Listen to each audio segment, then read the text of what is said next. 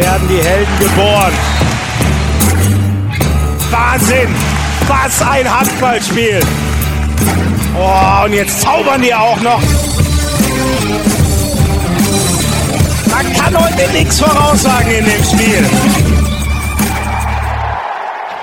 Kennt ihr eigentlich diese eine Stromberg-Folge, als er mal wieder alles in den Sand gesetzt hat und dann tritt er für sein Büro, schreit seine Leute zusammen. Ich hab's im Guten versucht, aber ich kann auch anders. Ganz anders kann ich auch und das kann ich sogar noch viel besser. Genau das ist uns bei Hand aufs Harz auch passiert. Der Chef kommt heute in die Sendung. Der Chef persönlich, der Geschäftsführer der DKB Handball Bundesliga, Frank Bohmann, ist in dieser Folge dabei. Spaß beiseite. Wir brauchten natürlich wen, mit dem wir nochmal allumfassend die komplette Saison, aber vor allem diesen unfassbaren letzten Spieltag, ja, besprechen können. Und mit wem geht das besser als mit dem Chef der DKB Handball Bundesliga, Frank Bohmann. Schön, dass ihr wieder dabei seid bei Hand aufs Harz, der Handball-Podcast der DKB Handball Bundesliga. Ich bin Schmiso oder Florian Schmidt-Sommerfeld, Handball- und Fußballkommentator bei Sky und freue mich sehr, ein letztes Mal vor der Sommerpause euren Lieblingspodcast, ich hoffe, das ist er, zu hosten. Ja, äh, ich habe es schon angerissen. Ludwigshafen bleibt in der Liga, Gummersbach und Bietigheim gehen runter. Allein darüber gibt's ja so viel zu besprechen. Mike Machulla und die SG Flensburg-Handelwitt haben wirklich das Double klar gemacht. Der THW Kiel wird der beste Vizemeister aller Zeiten ja, es gibt so viel zu bereden, aber auch über das hinaus. Es gibt ja zum Beispiel einen riesen neuen Deal, Kinexon. Wir werden nächstes Jahr einen Quantensprung machen in der HBL, was Bewegungsdaten, äh, Härte von Ballwürfen und so angeht. Ähm, wie schaut's da aus? Wie schaut er, äh, also Frank Bohmann ist er in dem Fall, wie schaut der Chef zurück auf äh, die Entwicklung der Partnerschaft mit Sky zum Beispiel? Äh, medial ist die HBL ja seit zwei Jahren ganz anders aufgestellt. Also viele, viele Themen drin in dieser Sendung. Natürlich auch unser Lieblingsthema Überbelastung ähm, im Handball, die Zusammenarbeit von, von HBL und DHB. Und eine witzige Anekdote hat Frank Bohmann erzählt. 2003 äh, ist er Geschäftsführer der HBL geworden und ähm, einer seiner ersten Amtshandlungen war in der Tat der Umzug. Das ist alles äh, ziemlich kurios. Naja, soll er besser selber erzählen. Nicht zu viel davor. Ich wünsche euch ganz viel Freude mit der vorerst letzten Folge Hand aufs Harz. Keine Sorge, es ist nur die, die letzte vor der Sommerpause. Es ist Hand aufs Harz mit Frank Bohmann. Viel Spaß dabei. Ja, ich habe ja schon überlegt, äh, ob ich mir Sorgen machen muss. Denn heute kommt der Chef persönlich zur Hand aufs Harz. Frank Bohmann, der Geschäftsführer der DKW Handball Bundesliga ist bei mir. Ich freue mich sehr. Hallo, ich freue mich auch. Frank, muss ich mir Sorgen machen? Der Chef kommt ja eigentlich immer nur zu einer Beförderung, was in meinem Fall nicht möglich ist, oder wenn es Ärger gibt. Ja, wenn wir dich befördern könnten, dann könnten wir drüber reden. Aber Ärger haben wir auch nicht. Wir haben eine erfolgreiche Saison hinter uns. Und äh, der Podcast gehört ja auch zur DKB Handball Bundesliga mit dazu. Den hast du ja mit ins Leben gerufen hier. Und äh, da komme ich gerne, um mir das nochmal selber anzugucken, wie wird das eigentlich gemacht? Ähm, das ist ja ein sehr, sehr erfolgreiches Format. Und ähm, da, da möchte ich einfach mal mit dabei sein. Das ist schön, das ist schön. Ich freue mich sehr. Äh, kannst du mir ja danach erzählen, was ich alles das nächste Mal noch besser machen muss. Aber das machen wir dann lieber im, im Privaten einmal ohne die Zuhörer ausnahmsweise. Ja, äh, die Saison ist gerade zu Ende gegangen. Ähm, mich hat, äh, da der Meisterschaftskampf, ich sag mal, wie erwartet ausgegangen ist, äh, der, der, der große Kracher war ja irgendwie dieses Abstiegsfinale. Ich würde trotzdem sagen, wir fangen ganz oben an, weil du gestern, ähm, äh, vorgestern ist es ja inzwischen, äh, also wir sind am Dienstag diesmal bei der Aufnahme, ähm, in Düsseldorf warst äh, und den Flensburgern die Schale übergeben hast. Wie war so der Eindruck? Wie war der Tag in der Halle für dich? Ja, erstmal war Düsseldorf ganz toll. Das äh, hat ja nicht äh, in der normalen Heimspielstätte des Bergischen AC stattgefunden, sondern im ISS-Dom in Düsseldorf. Mhm. Die Halle war proppevoll, viele Flensburger natürlich da. Ähm, und der BHC hatte viele Verletzungssorgen, viele Topspieler mhm. waren nicht dabei und haben den Flensburgern aber nochmal einen richtigen Fight geliefert.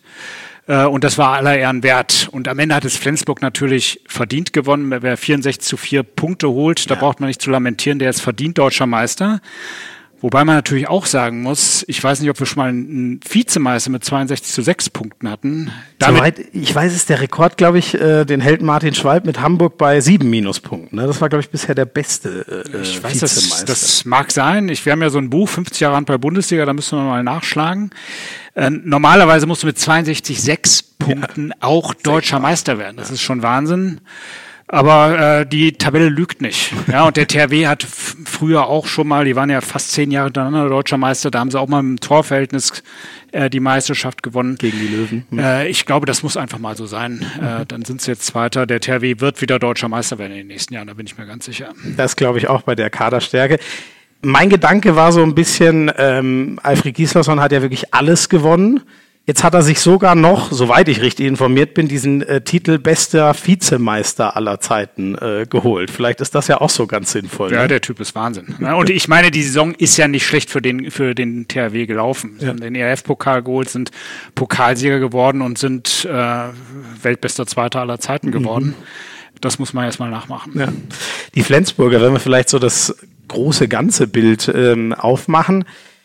Vor zwei Jahren Du als der absolute Insider, hättest du das für möglich gehalten, dass Flensburg zweimal hintereinander Meister wird in den Debütjahren von Mike Machulla? Ja, also als Franjes gegangen ist, da konnte man seine Zweifel haben, kann der die Fußstapfen tatsächlich ausfüllen? Das hat er gemacht. Äh, äh Flensburg hat seit Jahren eine Mannschaft mit dem Potenzial, Meister zu werden. Da mhm. fehlen, da haben dann oft nur Nuancen gefehlt. Äh, Im letzten Jahr muss man ja sagen, ist ihnen das zugeflogen. Da sind sie eigentlich nicht, haben sie nicht die deutsche Meisterschaft gewonnen, sondern die Rhein-Neckar-Löwen haben es verloren. Ja. Die waren ja praktisch schon Meister und hatten dann eine Schwächephase, die kaum zu erklären war. In diesem Jahr muss man sagen, äh, hat man gar nicht unbedingt damit gerechnet, weil im letzten Jahr sehr verdiente Spieler, die den Verein geprägt haben, aufgehört haben. Matthias Andersson, äh, Mogensen, äh, Mogensen Mahé, äh, auch der zweite Torhüter Möller, ja. neues Torhütergespann. Ich glaube, sechs Abgänge waren es. Und das war ja schon ein, äh, der Geist der SG, der ist da erstmal gegangen. Und da dachte man, Mensch, wenn die in diesem Jahr irgendwo um Platz fünf herumgehen, ähm, dann könnte das realistisch sein. Und was mhm. sie dann mhm. hingelegt haben, da kann man nur den Hut vorziehen. Ja. Äh, ich glaube, man braucht den Flensburgern nicht zu erklären, wie man eine Mannschaft zusammenstellt. Das haben sie echt unter Beweis gestellt. Ist dann jetzt, äh, das klingt ja fast so, als wäre Dirk Schmeschke mehr der, der Vater des äh, Erfolges als, als. Genau das habe ich ihm gestern geschrieben. Also Dirk Schmeschke, als er vor einigen Jahren äh, aus Hamburg wieder zurück nach Flensburg ging, ähm, da hat er gesagt, und dann werden wir auch wieder eine deutsche Meisterschaft holen. Und das war zu dem Zeitpunkt völlig unrealistisch, weil Flensburg meilenweit hinter dem THW Kiel hinterher war. Äh, und das hat er gemacht, indem er sehr, sehr klug eine Mannschaft zusammengestellt hat, aber auch das Umfeld so organisiert hat, dass man sich so eine Mannschaft auch leisten kann. Mhm. Äh, denn die spielen ja alle sicherlich gerne in Flensburg, die spielen aber auch für Geld. ja, sind ja Profis. Finde ich auch gut, wenn die dann vernünftig dafür bezahlt werden. Ähm, wenn wir jetzt noch einen kleinen Blick nach vorne bei den Flensburger machen, jetzt ist ja schon wieder, jetzt geht der wichtigste Mann offensiv, würde ich mal behaupten, mit Rasmus Lauge. Es geht der Kapitän und Abwehrchef äh, mit Tobias Karlsson. Ähm, ist es jetzt dann wirklich mal rum sozusagen oder ist, schaffen die das trotz dieser prominenten Abgänge nochmal wieder super in die nächste Saison dann vermutlich reinzustarten? Äh, ich glaube, dass der Umbruch jetzt viel kleiner ist als im letzten Jahr. Äh, Tobias Karlsson ist nun mal jetzt auch in die Jahre gekommen. Äh, 38. Das, da braucht man dann vielleicht auch nicht mehr seine Knochen hinhalten. Ja.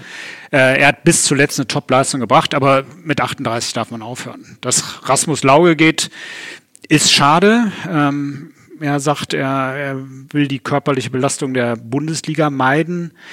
Äh, ich glaube, der wahre Grund ist schon, dass man in, in Ungarn, Westbrem derzeit sehr viel mehr Geld verdient. Mhm. Äh, die Belastung da ist nicht so viel geringer, weil äh, Westbrem ja nicht nur in der ungarischen Liga, sondern auch in der sogenannten Seha League spielt mhm. und in der Champions League. Diese Ostblock-Liga sozusagen. Ganz genau. Ähm, die werden auch spielen müssen, auswärts dann halt vor 200, 300 Zuschauern. Da wird mhm. er sich umgewöhnen müssen.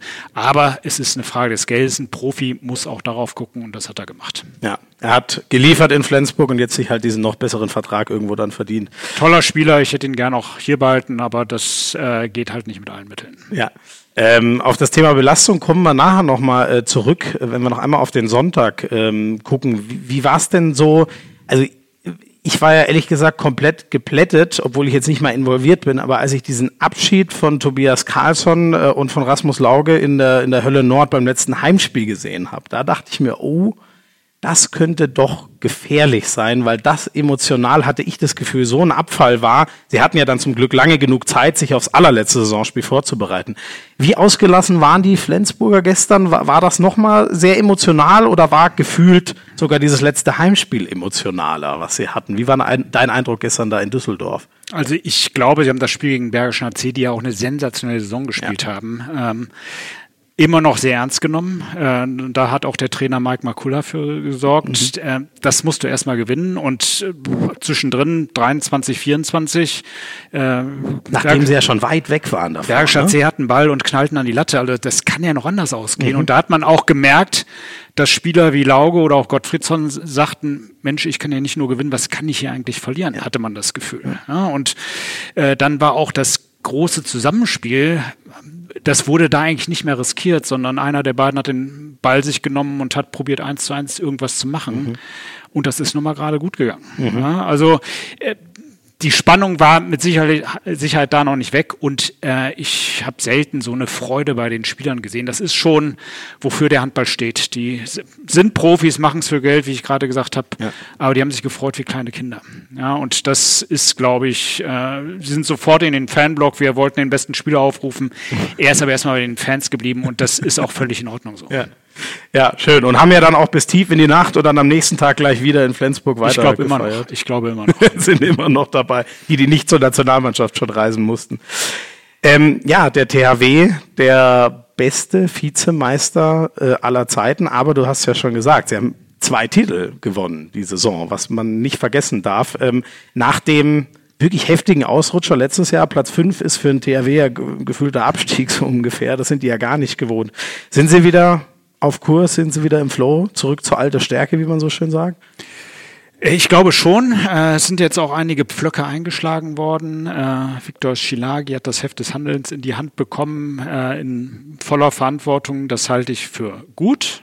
Ähm, ob er damit, ob er das alleine alles meistern kann, das steht noch auf einem anderen Blatt Papier. Aber ich halte sehr viel von Viktor mhm. ähm, und ich glaube, dass der THW Kiel sich hier auf den Weg gemacht hat, hat für die Saison drauf jetzt die Top-Verpflichtung aus Paris, Sargussen mhm. sich geholt.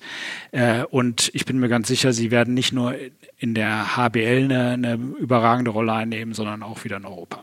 In der Champions League äh, wäre gut, ne? wenn da mal wieder jemand ins Final vorkommt. Das wünschen wir uns irgendwie alle, nachdem das jetzt schon ein paar Jahre länger nicht mehr funktioniert hat. Absolut. Und man muss auch sagen, in diesem Jahr war das äh, verdient. Das dass wir nicht dabei waren. Westbrem hat gegen Flensburg das Viertelfinale dominiert. Mhm. Ähm, da war nicht wirklich eine Chance da. In den Jahren davor war es knapp und ich glaube, damit müssen wir uns auch abfinden.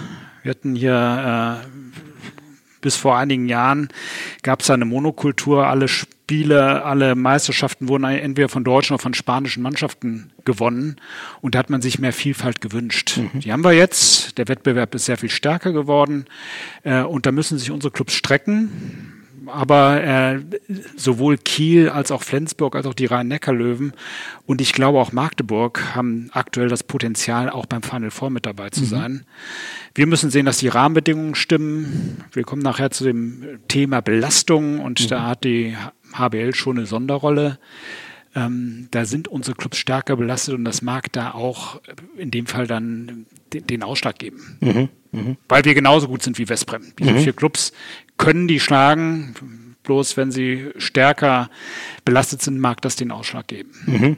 Das finde ich sehr interessant. Also du könntest ja auch das alles wegschieben und sagen, äh, nee, den Schuh ziehe ich mir nicht an. Äh, ihr müsst schon auch gegen Westbrem äh, vernünftig spielen. Äh, sollen auch so gegen Westbrem vernünftig also spielen. Also sie haben ja auch vernünftig gespielt, nicht, dass das falsch ist. Aber äh, das, das wird schon ein ausschlaggebender Grund sein. Es gibt ja. einen zweiten, äh, wo die Wettbewerbsgleichheit nicht so ganz da ist, wenn ich mir jetzt mal die Teilnehmer am letzten Velux Final Four anschaue, äh, dann ist der Sieger aus Skopje fantastischer Handball, aber die haben ihre Spieler neun Monate nicht bezahlt. Ähm, mhm. Kielce hat Anfang der Saison ihre Spieler darum gebeten, auf ein Viertel oder ein Drittel des Gehaltes zu verzichten. Ja, ähm, ja. Gäbe es da ein Lizenzierungsverfahren oder gäbe es sowas wie Financial Fairplay wie im Fußball, hätten diese Mannschaften gar nicht mitspielen ja. dürfen. Also ist ein teuer erkaufter Sieg oder Erfolg, kann man dazu sagen? Ist halt nicht teuer erkauft, weil es nicht bezahlt worden oder, ist. Oder ja, genau. Mit ja. etwas unlauteren Mitteln könnte man dann fast sagen da könnte ich mich als Top-Club beschweren und sagen, die haben sich eine Mannschaft geleistet, die sich gar nicht leisten konnten. Mhm. Ja, und gegen die musste ich antreten. Ähm, und da glaube ich, da müssen wir schon für Sorge tragen. Es geht nicht darum, wie wird finanziert, über irgendwelche Mäzene oder durch den Staat oder sonst wie. Das ist alles in Ordnung, aber äh, es muss auch finanziert werden. Mhm. Sonst ist es nicht gerecht und dann ist der, muss man den Wettbewerb auch ein Stückchen weit in Frage stellen. Mhm. Ich glaube, da müssen sich die Macher zu Gedanken machen. Mhm. Kommen zu dem Thema Belastung äh, sehr gerne nochmal. Ähm, nur um das noch, noch rund zu machen, eine letzte Frage zu Kiel würde mich noch äh, interessieren. Jetzt geht der große Alfred Gislason, der Mann, der, der alles äh, gewonnen hat äh, und übergibt den äh, Staffelstab äh, vielleicht erstmal also wir wissen ja noch gar nicht, ob er jetzt wirklich, äh, man hört schon so, der wird es doch gar nicht lange ohne Handball aushalten. Mal sehen, wo wir ihn dann wiedersehen. Aber erstmal verliert die Liga eins ihrer absoluten äh, Aushängeschilder. Was genau verlieren wir da, wenn Alfred Gislason in Rente geht? Ja, also über die äh, Trainerkompetenz und auch die Führungskompetenz von Alfred Gislason brauchen wir, glaube ich, nicht äh, zu reden. Das ist überragend, was er hier in den letzten, ich weiß gar nicht, wie lange er dabei ist, seit, mindestens seit 2001. Da wurde er, äh, ist er, glaube ich, nach Magdeburg gegangen. Ähm, da verlieren wir tatsächlich eine große Trainerpersönlichkeit. Aber muss man auch sagen, er, er hat sich diesen Ruhestand verdient. Äh, er hat sich lange genug reingeworfen, hat alles gegeben.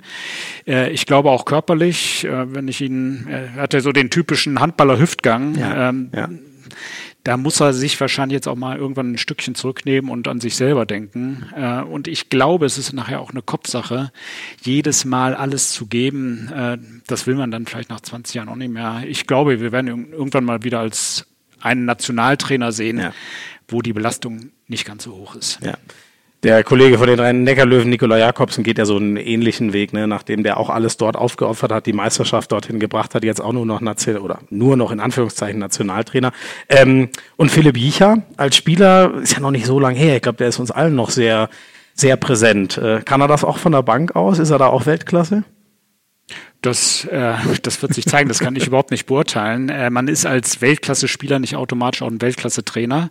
Ein Weltklasse-Trainer wird Kiel brauchen. Äh, die Macher da werden sich das sehr gut überlegt haben äh, und werden das viel besser beurteilen können als ich er wird sich an den Ergebnissen messen lassen mhm. müssen. Aber Wettbewerb ist Philipp gewohnt. Jetzt hast du aber mit vielen Phrasen hier. Weltklasse-Spieler ist nicht Weltklasse-Trainer an den Ergebnissen messen lassen. Da muss ich, glaube ich, doch so ein Schweinchen. Ja, ja, ja, okay, ich, ich verstehe schon. mit, mit den Sprüchen komme ich hier nicht weiter. nee, nee. Aber wir wollen hier Tinten auf dem Tisch. Aber es ist, um noch eine Phrase zu bringen, es sind die Gesetze des Sportmarktes. Jeder Trainer wird am, am Ergebnis mhm. gemessen und nicht nur, ob er schön spielt oder ob er das Spiel verstanden hat.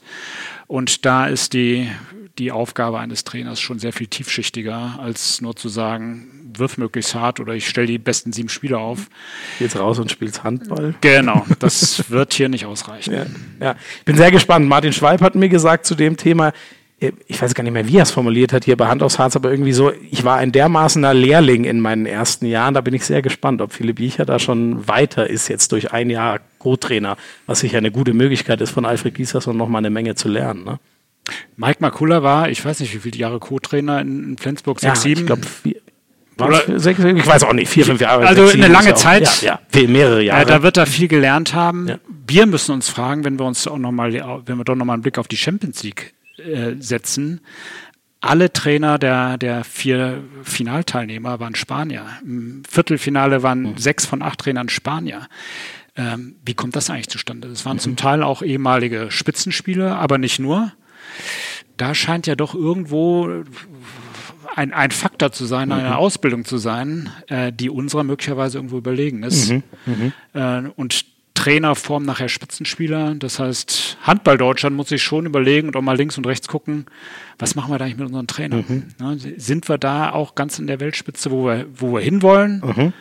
Und äh, da sollten wir mal hingucken und vielleicht auch das eine oder andere Modell da kopieren und sagen, ähm, das ja, brauchen wir, ja. um weiterhin auch ganz vorne mit dabei zu sein. Ja, oder einfach einen spanischen Trainer kaufen. Für alle Geschäftsführer, die gerade zuhören hier. Ah, in Skopje wird wahrscheinlich wieder einer zu haben sein. Ja, Zum äh, Beispiel. Ja, also wir haben Nein, ja ich, ich, gehe ich geh auch bei deinem Weg mit. Ich glaube auch, es wäre besser, wenn unsere Trainer da äh, was auch immer sie noch drauflegen können, aber eine Schippe drauflegen sozusagen. Ja, und von daher ist gut, wenn wir mit Philipp Jicher auch jemanden dabei haben, der auch international erfahren ist. Ja. Der bringt vielleicht nochmal neue Aspekte rein, die ähm, uns insgesamt gut tun. Er kennt ja den spanischen Handball, also vielleicht kann er allein daraus aus seiner Zeit in Barcelona was, was mitbringen. Ich habe gehört, die neuen Kabinen zum Beispiel wurden von ihm äh, angeschoben, weil er das kennt, wie das in, in Barcelona ist äh, und auf seinen Drängen hin. Ach, das wusste ich noch gar nicht, aber wenn das zum Erfolg beiträgt, why not? Ich hoffe, ich erzähle jetzt keinen Schmarrn, aber so wurde mir das zugetragen, dass er da äh, neue Impulse gesetzt hat in, in der Form.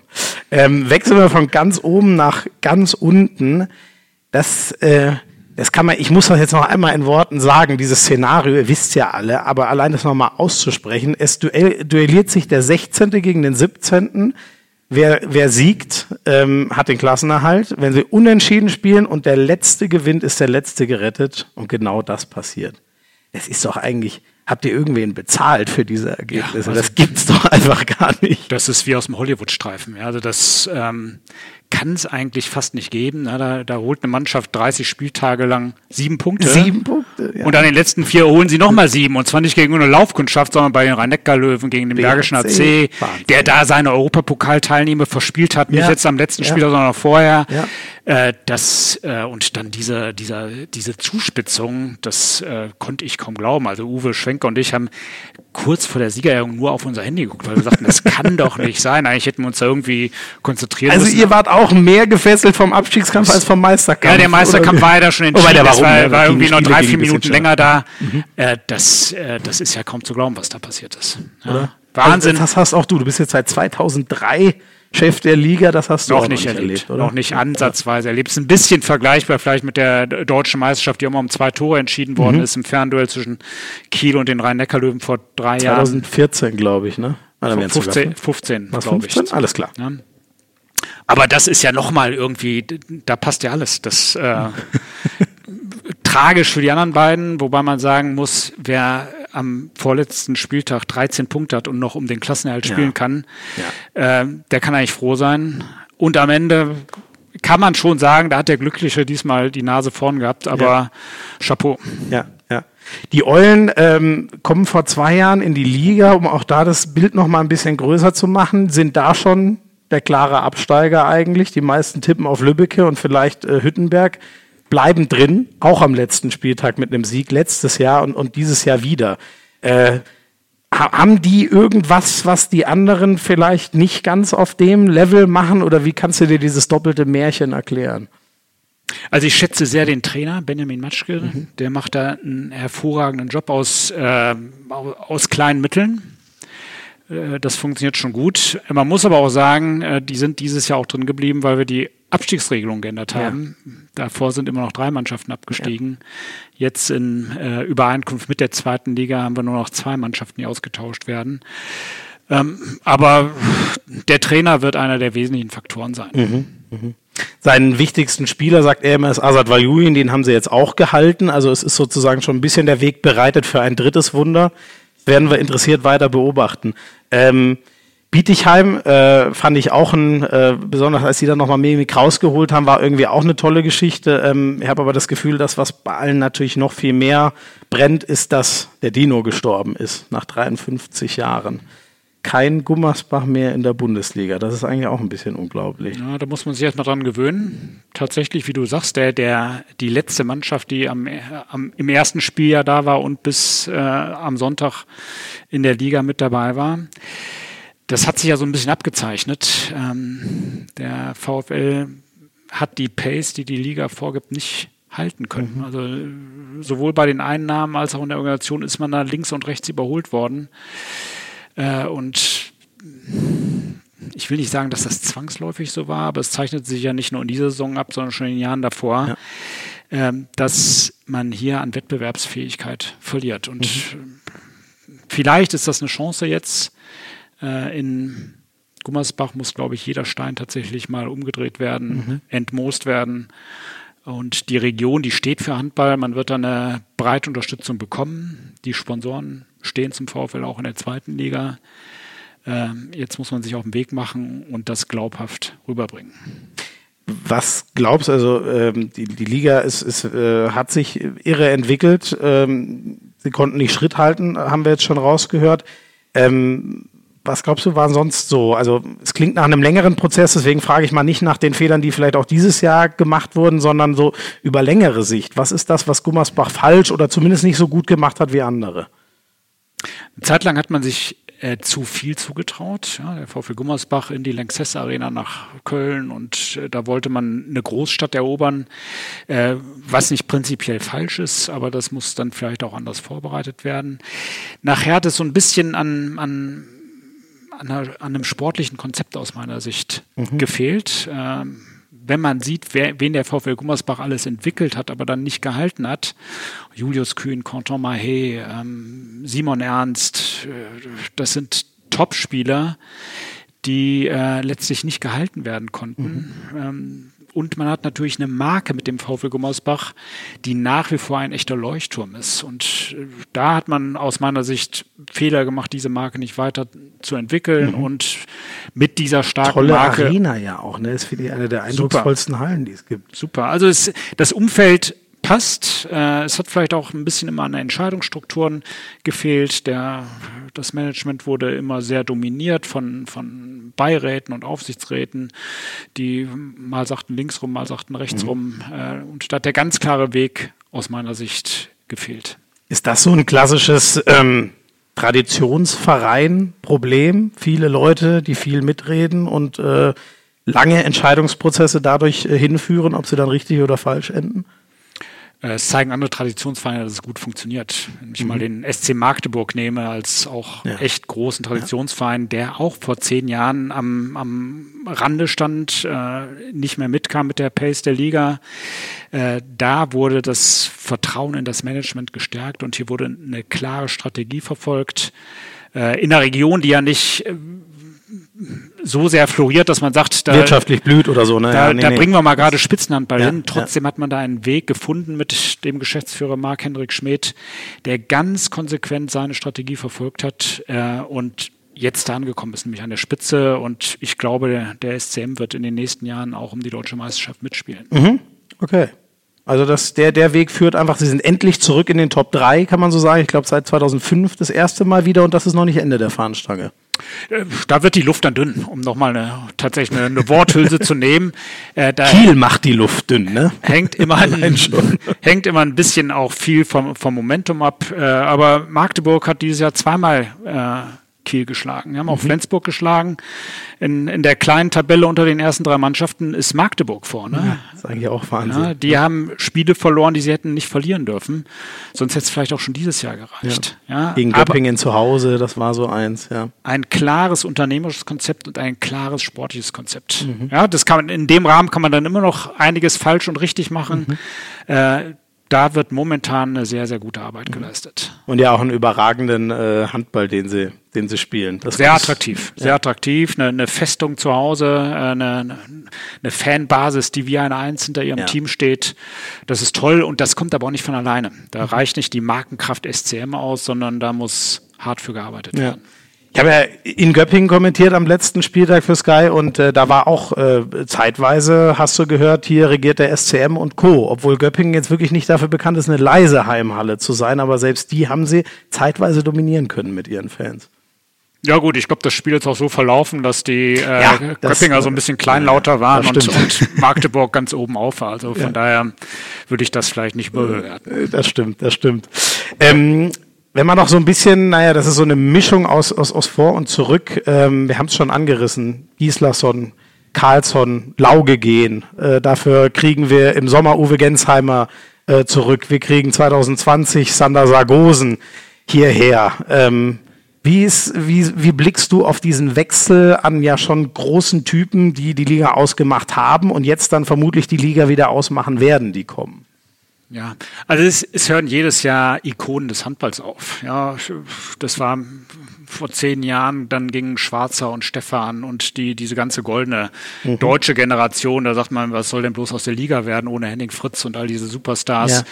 Ja. Ähm, und jetzt Tobias Karlsson muss halt irgendwann aufhören. Ja, und Matthias leider. Andersson im letzten Jahr musste auch aufhören, ja. wo sie auch sagten, wer soll denn da überhaupt noch einen Ball halten, wenn der nicht mehr im Tor ist? Jetzt haben sie einen Buric und nach fünf Spielen ist, redet keiner mehr von Matthias Andersson. Ja, so wie der gehalten hat, ja. Ja, das, Äh, da müssen wir uns ständig erneuern und das, so ein Wandel gehört mit dazu.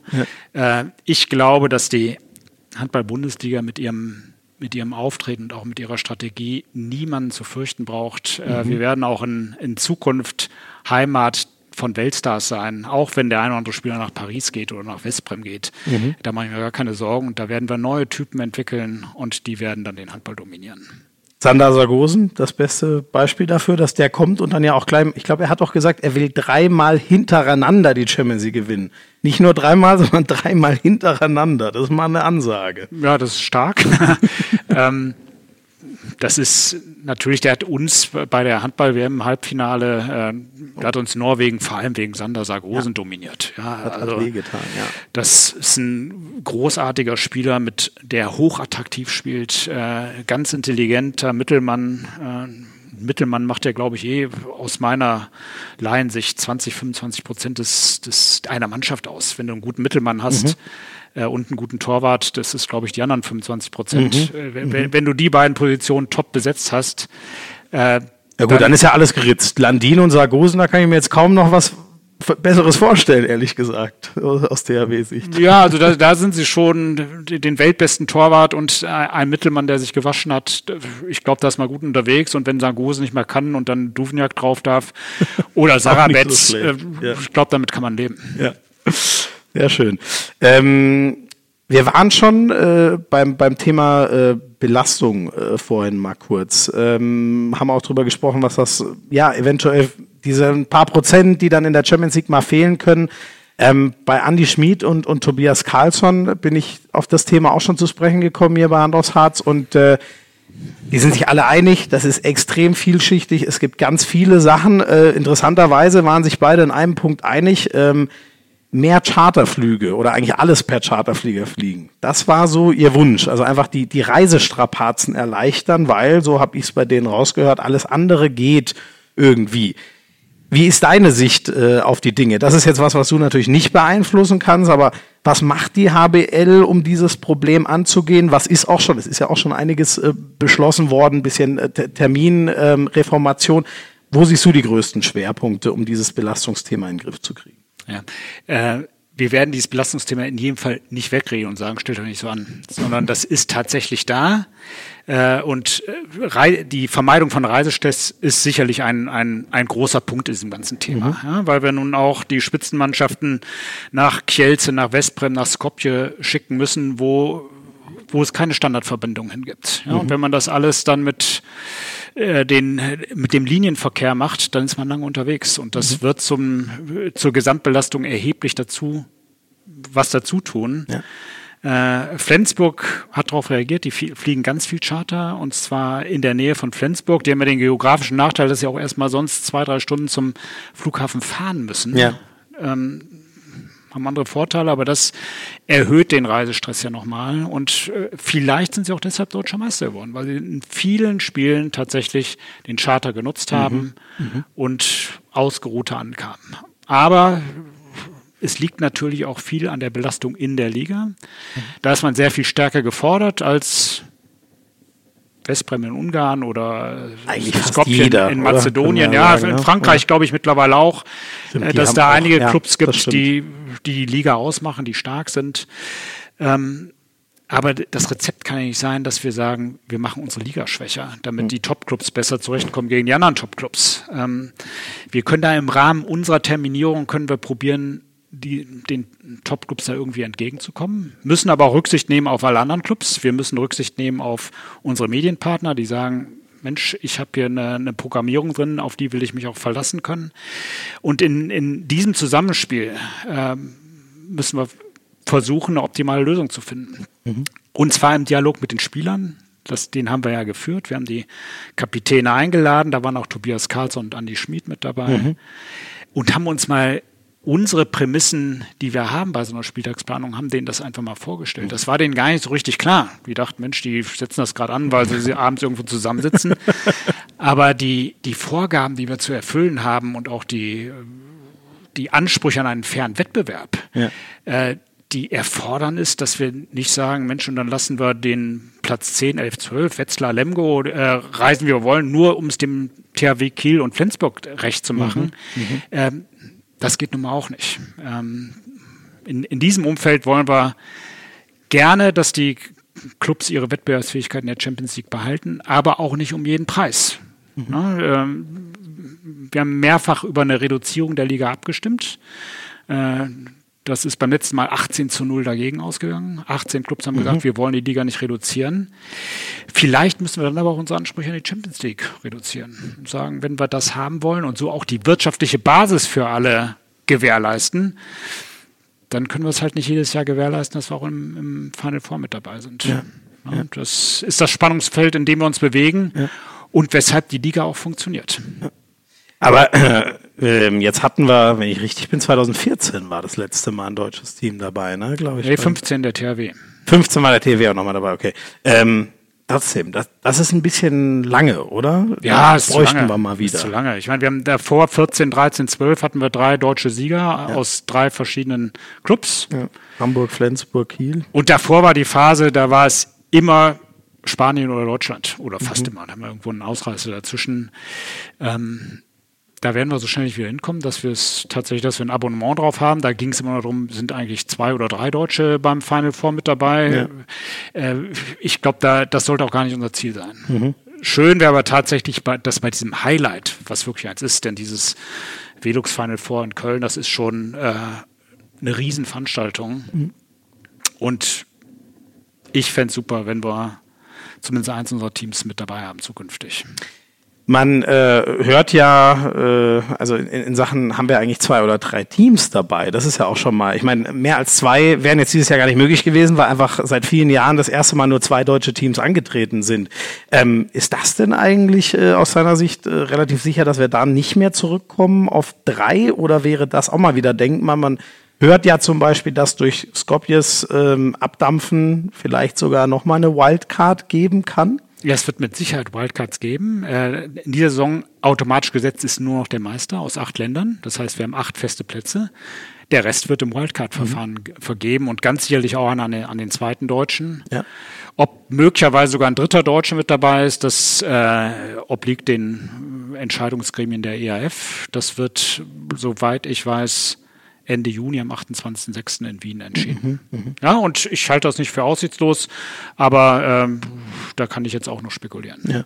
Ist es denn, äh, ist es dein, dein Wunsch sozusagen? Wäre wär dir lieber, lieber drei als zwei oder sagst du, wir, dann haben wir ja noch wieder mehr Terminprobleme und so und zwei ist eigentlich auch eine gute Zahl für, für die Handball-Bundesliga, um die zu stellen? Zwei ist eine gute Zahl. Ich freue mich auch für den dritten, wenn er dabei sein kann, weil der dritte will es mit Sicherheit. Magdeburg hat ja eine riesen internationale Tradition auch. Ja, und die würden die, die Liga bereichern. Äh, Die, die ERF hat einen Kriterienkatalog, nachdem sie ihre Wildcards vergeben.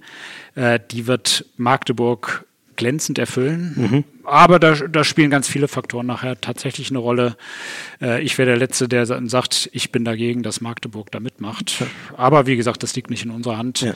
Äh, Wenn sie mitmachen, sind sie auch ein Kandidat fürs Final Four. Oh, okay. Also die könnten gleich den ganzen Ritt dann machen. Absolut. Okay. Das, das finde ich ein Wort. Machen wir noch einen kurzen Blick nach vorne. Ähm, wir kriegen zwei, äh, na, das heißt alte neue Gesichter, wir kriegen sie zurück. Äh, Balingen und Nordhorn äh, kommen nach oben. Ähm, haben die, wie sind die aufgestellt? Soweit ich weiß, nicht so wie der BHC, dass die gleich mal Richtung international mitspielen, aber äh, sind die schon so, dass sie gute Aussichten auf den Klassenerhalt haben oder müssen die sich ganz schön strecken nächstes Jahr? Also erstmal haben wir alle ähm, Aufsteiger eine sehr viel bessere Chance drin zu bleiben, weil wir noch zwei Absteiger haben. Ähm, das heißt, ich muss den anderen Aufsteiger und noch ein Team hinter mich lassen, dann habe ich es schon geschafft. äh, Barling ist ja sehr, sehr Bundesliga erfahren. Die waren, sind vor zwei Jahren abgestiegen, jetzt sind sie wieder da. Äh, es ist vielleicht der solideste Verein, den wir jemals in der Liga haben. Also die haben äh, sind echte Schwaben, die geben nie ein Geld aus, was sie vorher nicht verdient haben.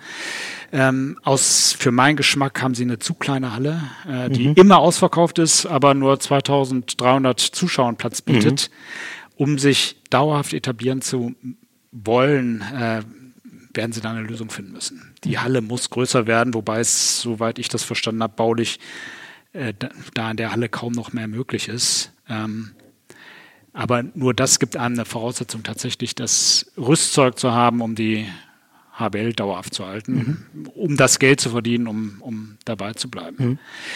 Und Nordhorn äh, war, war glaube ich, wenn ich so, als ich angefangen habe, Handball zu gucken, so Ende der 90er, Anfang der 2000er, war das ja schon eigentlich ein gestandener erster. Damals eine Spitzenmannschaft. Ne? Ähm, ja, mittlerweile auch vom Sponsoring her sehr viel breiter aufgestellt als damals mit einer neuen Halle in nicht mehr in Nordhorn, sondern in Lingen, äh, die absolut Bundesliga-reif ist, eine ganz tolle Halle zu vergleichen mit der in Gummersbach. Mhm. Äh, und natürlich mit einem Hinterland nach Holland, äh, was man als Markt bearbeiten kann, wie das Flensburg in Dänemark macht. Mhm. Ähm, vielleicht ist das eine Chance. Als Neuling muss äh, das Ziel sein, die Klasse zu halten. Mhm. Und da haben beide Mannschaften das Potenzial für.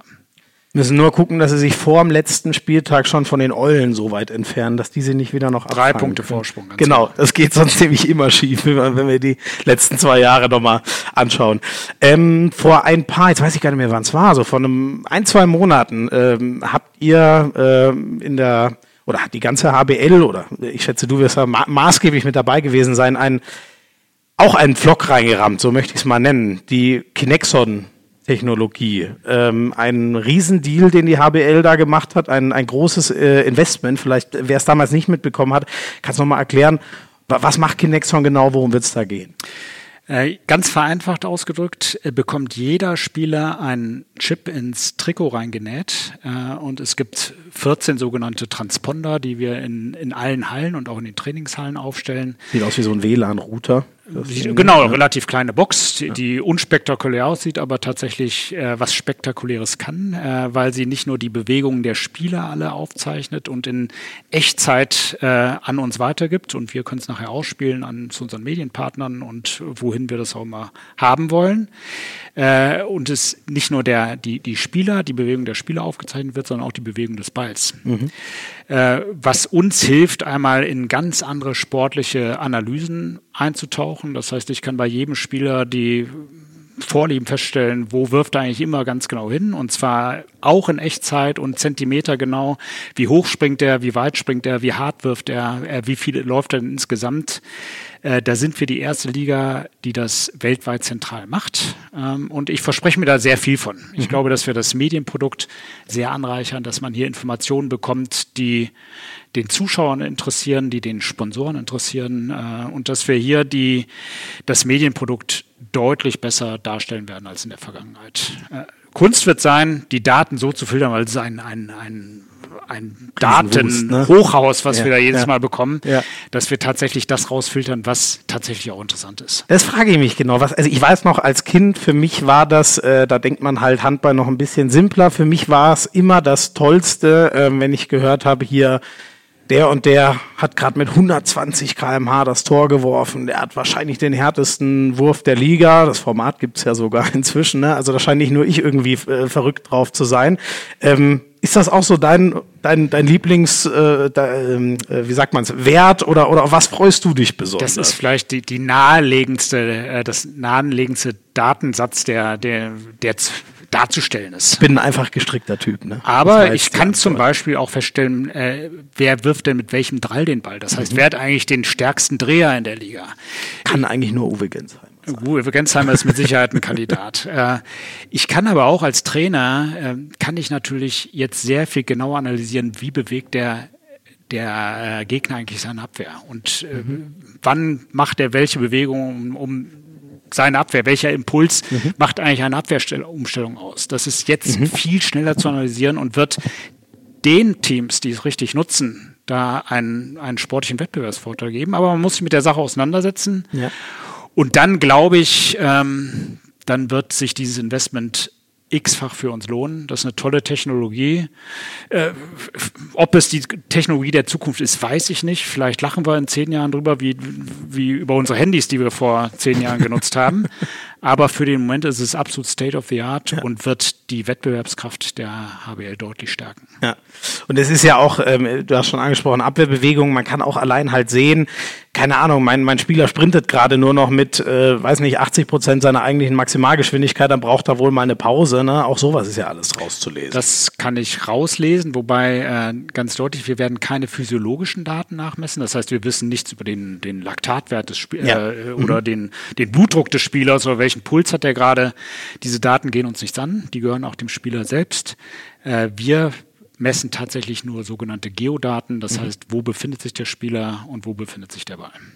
Wunderbar, freuen wir uns sehr drauf. Also ich freue mich da auf jeden Fall schon drauf, wenn ich endlich weiß, wer wie hart gerade das Tor geworfen hat oder wie weit er dabei gesprungen ist und so. So, das war jetzt, äh, ich glaube, das war der läng die, die längste erste Rubrik aller Zeiten, aber es gab einfach auch irrsinnig viel zu besprechen. Wir machen ein ganz kurzes Päuschen, sind dann gleich wieder da mit Rubrik 2. Da wollen wir dem Chef der HBL mal ein bisschen persönlich auf den Zahn fühlen. So, also wenn ich den Chef schon mal hier habe, äh, ja auch meinen Chef, dadurch, dass ich Ach, für ja. den Podcast jetzt Teil der, der DKW Handball-Bundesliga bin, was macht die HBL denn eigentlich genau? Ja, also Zuallererst organisieren wir mal den Spielbetrieb. Wir sorgen dafür, dass Spielpläne gemacht werden, dass die Spieler alle ihre Spielberechtigung bekommen, äh, dass die Hallen tatsächlich so aussehen und so ausgerüstet sind, dass man da ein Handbild spielen kann. Äh, das heißt, wir administrieren und organisieren vor allem erstmal die Liga. Da gehört auch ein Lizenzierungsverfahren dazu. Äh, eines der großen Errungenschaften der, der letzten 15 Jahre, mhm. Ähm, dass die Clubs auch immer ihre wirtschaftliche Leistungsfähigkeit nachweisen und dass wir dann nicht böse Überraschungen erleben im Laufe der Saison. Es gab ja eigentlich nur mit dem HSV eine einzige, oder? oder ja, als ich anfing, gab es da schon sehr viel mehr. Da gab es Tusen, genau, also Wallau, Massenheim. Mhm. Äh, das, das waren aber sagen wir mal so, seit den letzten zehn Jahren nehme ich jetzt mal als, als äh, da, hatten wir, da hatten wir den HSV, der tatsächlich äh, ausscheiden musste, äh, was unglücklich war und auch nicht auf irgendeinen Fehler im Verfahren zurückzuführen war. Mhm. Da wurden uns einfach falsche Zahlen vorgelegt. Mhm. Und das, äh, ich glaube, das ist immer noch vor irgendwelchen Gerichten gerade in Verhandlungen, oh. äh, weil da natürlich ein großer Schaden entstanden ist. Ja. Ähm, aber das gehört mit zur Organisation. Äh, dann ist unsere Aufgabe natürlich, die, den Handball zu promoten, nicht nur die Handball-Bundesliga, sondern die, den Handball weiterzuentwickeln, sportlich, gesellschaftlich, aber auch finanziell. Äh, zu, zu finanziell gehört dazu, dass wir Sponsoring selber betreiben, dass wir selber Events betreiben, wie zum Beispiel das Regel Final Four in, in Hamburg, aber auch den Supercup, das All-Star Game. Äh, wir kommunizieren sehr viel und zwar nicht nur in den klassischen Medien und über unsere äh, TV-Partner Sky und ARD, sondern auch über eigene digitale Kanäle, äh, wozu auch dieser Podcast gehört. Ja. Sieben Meter gibt es noch ein Bewegtbild, äh, ähnliches Format sozusagen. Ganz genau. Wir sind, wir sind Service-Dienstleister für unsere Clubs. Das heißt, äh, wir machen sehr viel Marktforschung und sagen, wo müssen wir uns eigentlich hinentwickeln? Mhm. Wo gehen eigentlich unsere Zielgruppen genau hin? Äh, wen müssen wir eigentlich wie ansprechen, damit er zum Handball kommt, damit er sich für Handball begeistert? Das muss mir, da, da finde ich spannend. Wo müssen wir da hin? Ja, also ich glaube, da müssen wir uns ein ganzes Stück weiter verändern. Äh, auch die Clubs selber. Äh, wenn ich heute in eine Halle gehe, dann glaube ich, treffe ich das Abbild des typischen Handballfans. Der typische Handballfan ist immer noch viel männlicher als weiblich. Mhm. Äh, er ist viel älter als jung. Deutlich über 40 Jahre alt. Äh, Familienvater gut situiert. Eigentlich eine tolle Zielgruppe, die äh, viel Geld im Portemonnaie ja. hat. Ja äh, dem man viel verkaufen kann. Trotzdem äh, bringt es einfach eine, eine strategische Planung mit sich, dass wir uns da auch verjüngen müssen mhm. und insbesondere in den Kanälen viel stärker kommunizieren, die diese jüngeren Zielgruppen tatsächlich auch nutzen. Mhm. Ja, ich brauche nicht mehr die, wie heißen die Formate von gestern? Ich weiß gar nicht mehr ganz genau. Ähm, wir dürfen, Sportschau. wir dürfen uns Ach nicht nein, nur auf die Sportschau, die für uns ein ganz toller Partner ist, äh, fokussieren und nicht nur auf die Printmedien, sondern wir müssen natürlich äh, die, diese jüngeren Zielgruppen in den digitalen Kanälen ja. abholen. Ja. Äh, auch deshalb machen wir einen Podcast, nicht nur weil er Spaß macht, äh, sondern weil wir hier drüber natürlich Leute an uns binden wollen mhm. und mit interessanten Geschichten den Handball interessanter machen. Ich das gewusst, hätte ich mal richtige Gespräche geführt und nicht immer nur so. Nein, klar, logisch. Ja. Klar, so, so, holt man die ab. Ne? Wahrscheinlich ja auch mit, äh, ich weiß nicht, es gibt äh, von, ähm, weiß gar nicht, es macht ja, glaube ich, alles Sky, ne? Es gibt von jedem Spiel einen Spielbericht und so auf YouTube. Da treiben sich die, die, die noch jünger sind als ich, ja auch viel rum. Also das sind alles so Entwicklungen, die ihr erkannt habt, auch durch Marktforschung die letzten Jahre. Genau. Also die, die Basis, die wir haben, die ist riesengroß. Wir sind also, äh, was, was die Fanbase betrifft, hinter Fußball ganz klar die Nummer eins. Es interessiert sich keiner auch nur annähernd so viel für eine andere Sportart wie Handball, im Fußball mal ausgenommen. Ähm, die Kunst ist aber, dies dann tatsächlich zu aktivieren. Es reicht ja nicht so aus, dass mir jemand sagt, ja, ich Handball finde ich auch irgendwie ganz cool und würde ich mir mal angucken, habe ich aber bislang nicht. Mhm. Dann muss ich alles dafür tun, dass er verdammt nochmal ja. in die Halle geht oder den oder Sky einschaltet und tatsächlich ein Handballspiel verfolgt. Von theoretischem Interesse haben wir ja nichts, ne? Das so. Und da müssen wir unser, unser Ohr am Markt haben und sagen, wie müssen wir es denn darstellen, dass es für dich interessant ist? Äh, wie müssen wir äh, um auch nochmal Aktive zu gewinnen. Wo müssen wir dich eigentlich abholen? Müssen wir tatsächlich in die Schule gehen, Handbälle mitbringen und mit dir mal Handball spielen? Oder sollen wir warten, bis du zu uns in den, in den Verein kommst, äh, wie das in meiner Jugend war? Da mhm. stellte sich gar nicht die Frage, da ging man nachmittags in seinen Sportverein und hat trainiert. Mhm. Heute haben die Jugendlichen viele andere Alternativen und da bedarf es einer aktiven Rolle der Handballmacher. Dass man diese Jugendlichen dann für sich gewinnt. Was wird da zum Beispiel gemacht?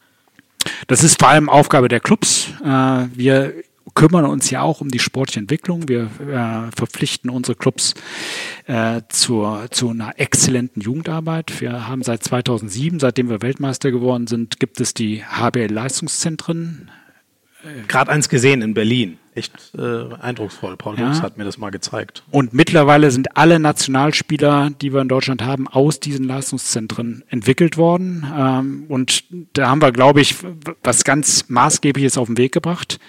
Äh, da dürfen wir aber nicht stehen bleiben, weil auch die anderen Nationen machen das mittlerweile schon wieder besser als wir. Äh, Frankreich, Dänemark, die sind da uns momentan eine Nasenlänge voraus. Äh, heißt aber für uns, dass das nicht wir von der HBL irgendwie machen, sondern dass wir unseren unsere Clubs einmal verpflichten, aber auch unsere, unsere Expertise mit auf den Weg geben. Mhm.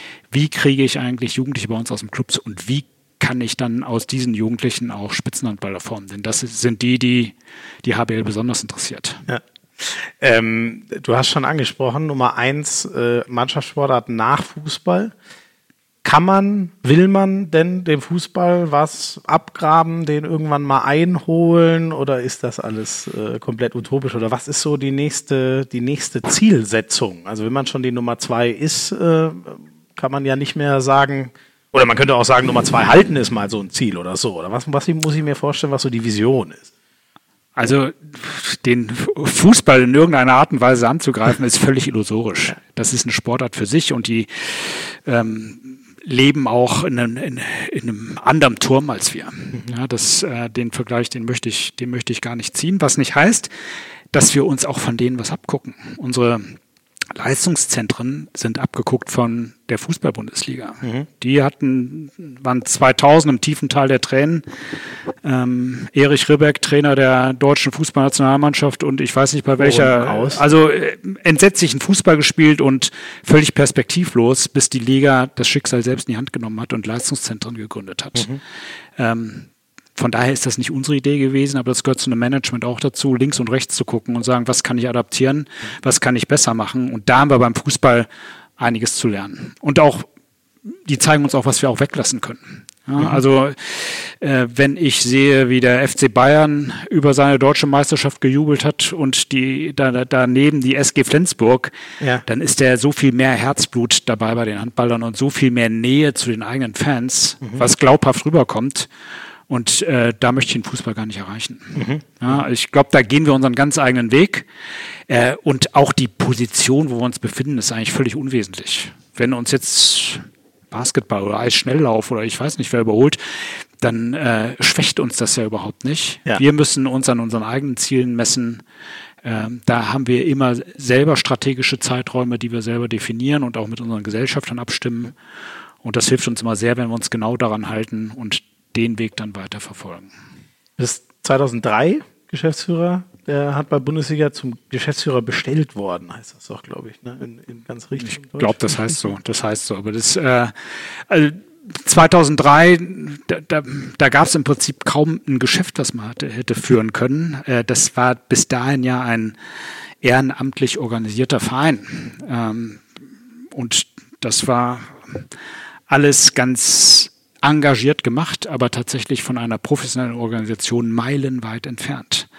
Also Kannst du mal erzählen, also was war da anders? Also wie, wie, wie muss ich es mir vorstellen? Also ein gutes Beispiel war, als ich 2003 anfing, in meiner ersten Arbeitswoche bin ich in die Vertragsverhandlungen, die eigentlich fast abgeschlossen waren mit Sport 1, in der lief gerade ein Fernsehvertrag aus mit mhm. Sport 1 reingekommen. Äh, da gab es einen äh, mächtigen Sport 1 Geschäftsführer, der Bodybuilder war, äh, und im Gespräch mit uns immer so eine Riesenhantel in der Hand hatte und damit gepumpt hat. Und Nein, was so ein bisschen was wo man sich nicht so ganz ernst genommen fühlte ja. Und der der ehrenamtliche Präsident der war mit mir da und hat gesagt das kannst du jetzt alles schon mal ein bisschen lernen.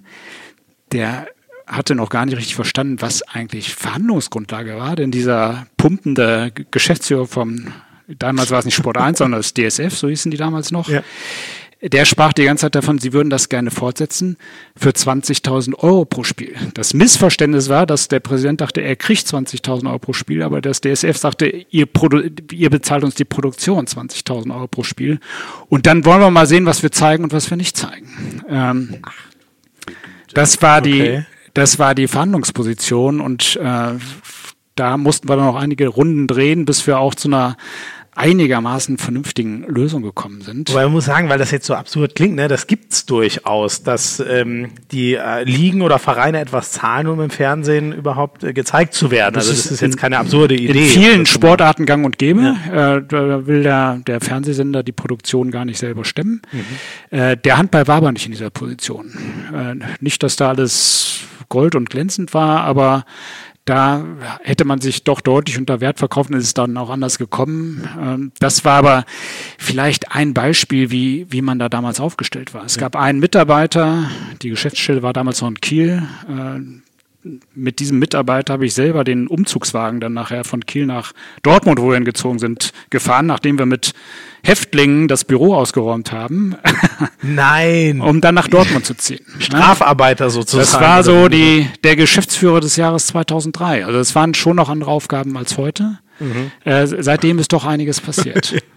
Und heute, äh, also heute gibt's natürlich nicht mehr so Beispiele. Heute, ich war ja auch schon mal nur vor, wann war das, ein knappes Jahr ist es her, war ich mal bei euch in, in Köln in der Geschäftsstelle. Inzwischen sieht das doch so aus, als wäre da ein Geschäft und könnte man etwas äh, ja, geschäftlich betreiben und so. Wie, wie schaust du auf die Entwicklung der? Dann sind ja jetzt schon 16 Jahre zurück. Ja, also wenn man sich nochmal damals zurückversetzt, da war auch die Liga selber sehr inhomogen. Es gab verschiedene Grüppchen. Äh, die Bestellung dieses Geschäftsführers war eine, eine ganz große Sache, weil jedes Grüppchen seinen eigenen Kandidaten hatten. Äh, ich kam ganz von außen, hatte mit dem Handball überhaupt nichts zu tun.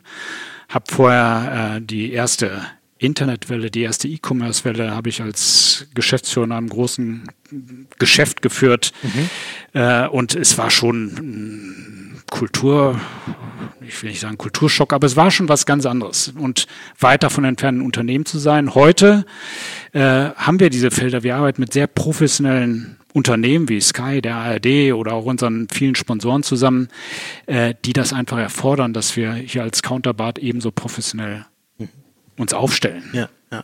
Und das hat sich gelohnt. Wir werden jetzt in den nächsten Tagen auch einen, äh, einen neuen großen Sponsor bekannt geben. Das kann ich jetzt noch nicht sagen, aber der äh, Namenspartner DKB wird, äh, wird als Namenspartner ausscheiden. Die DKB mhm. wird als großer Partner äh, noch mindestens drei Jahre bei uns in der Liga weiter aktiv sein, aber äh, einen neuen Namenspartner werden wir in den nächsten Tagen bekannt geben. Das können wir noch nicht sagen, dass es die Schmiso Handball Bundesliga sein wird. Ja, da könnten wir jetzt noch mal verhandeln. den Vertrag, den könnte ich dir gleich vorlegen. Nein, ich glaube, da muss ich noch ein paar Jahre verarbeiten. aber dann mache ich das gerne, wenn ich das Kleingeld zusammen habe. Ähm, und wie kam das dann damals bei dir, dass du diesen Wechsel, äh, du warst ja Hockey äh, Nationalspieler, glaube ich sogar, oder äh, Bundesliga? Ja, Bundesliga, also für die Nationalmannschaft hat es überhaupt nicht gereicht. Ah, okay. Da war ich dann doch ein ganzes Stück von entfernt. Ich habe das sehr ernsthaft betrieben. Äh, Bundesliga war zumindest in der damaligen Zeit im, im Hockey auch noch leichter zu, zu regeln als, als heute mit drei, viermal Training die Woche. Ähm, Finde ich schon ausreichend. Ich glaube, das kann man heute vergleichen, vielleicht mit einem Drittliga-Handballer. Ja, also der ah, hat in okay. etwa den gleichen Einsatz, würde würd ich mal sagen. Wir haben einen Drittliga-Handballer bei uns in der Geschäftsstelle. Ich glaube, so viel wie der habe ich auch in etwa ja. trainiert. Also ähm, schon ambitioniert, aber eben nicht Profi. Ich war im, ich hatte immer, ich habe immer ernsthaft studiert oder hatte einen ernsthaften Beruf und daneben muss das irgendwie funktionieren. Mhm. Ja? Und dahin gekommen bin ich wie die Jungfrau zum Kind. Ich kannte vorher keinen, es kam irgendein äh, Personalvermittler auf mich zu, der hat mich da, glaube ich, irgendwie reingequatscht. Mhm. Äh, und dann musste ich aber mit diesen ganzen Ehrenamtlern natürlich auch in so einen Auswahlprozess rein und äh, mhm. Verkaufen konnte ich immer schon ganz gut und da habe ich mich verkauft und das äh, dann haben sie mich auch genommen. Und welches, weil du vorhin gesagt hast, es gab so Grüppchen, kann man das heute noch sagen? War es dann was weiß ich, die Gruppe der Spitzenclubs, die professioneller werden wollte? Oder wer waren dann im Endeffekt die, die sich für dich entschieden Ja, damals war man schon eine Transformation. Da waren noch nicht alle ähm, Manager tatsächlich Profis, sondern haben das irgendwo noch nebenbei gemacht. Mhm. Also da gab es einen Unterschied zwischen denen, die es gerne machen wollten wie immer und die sagten, wir müssen uns weiterentwickeln, wir müssen uns auch verändern. Mhm. Äh, es gibt natürlich Nord und Süd und Groß und Klein. Ähm, und es gab auch damals innerhalb des Verbandes des DHBs gab es äh, eine Klickenbildung. Der Präsident der Liga damals wollte auch mal DHB-Präsident werden und ist gescheitert gegen den, der es dann war und dass die sich nicht so richtig mochten. Ja, klar. Also okay. es ja. war ein mhm. äh, echt komplexe eine, eine Seifenoper. Mhm, mhm. Ja. Spannend, spannend. Wirklich ganz andere Zeiten. Ähm, Gibt es denn irgendwas so, gibt es einen, einen Meilenschein, einen besonderen Moment, äh, eine Spielzeit oder so, an die du dich besonders zurückerinnerst aus den äh, 16 Jahren?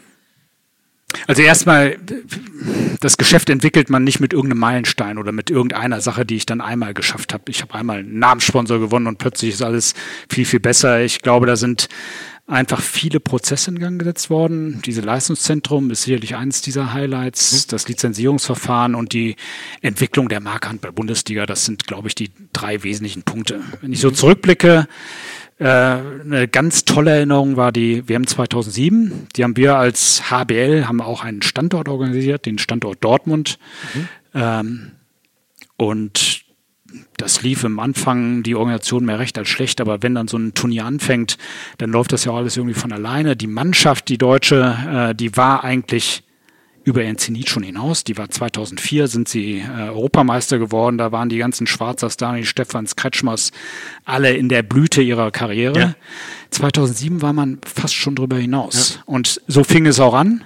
Ja, also die haben ihre Vorrunde gespielt in Halle und in Berlin verloren gegen Polen, äh, irgendwie mühsam gewonnen gegen Brasilien. Also äh, wirklich nicht gut gespielt. Ja. Und da dachte man, oh Gott, jetzt, wenn wir die Hauptrunde, da werden wir schrecklich vermöbelt.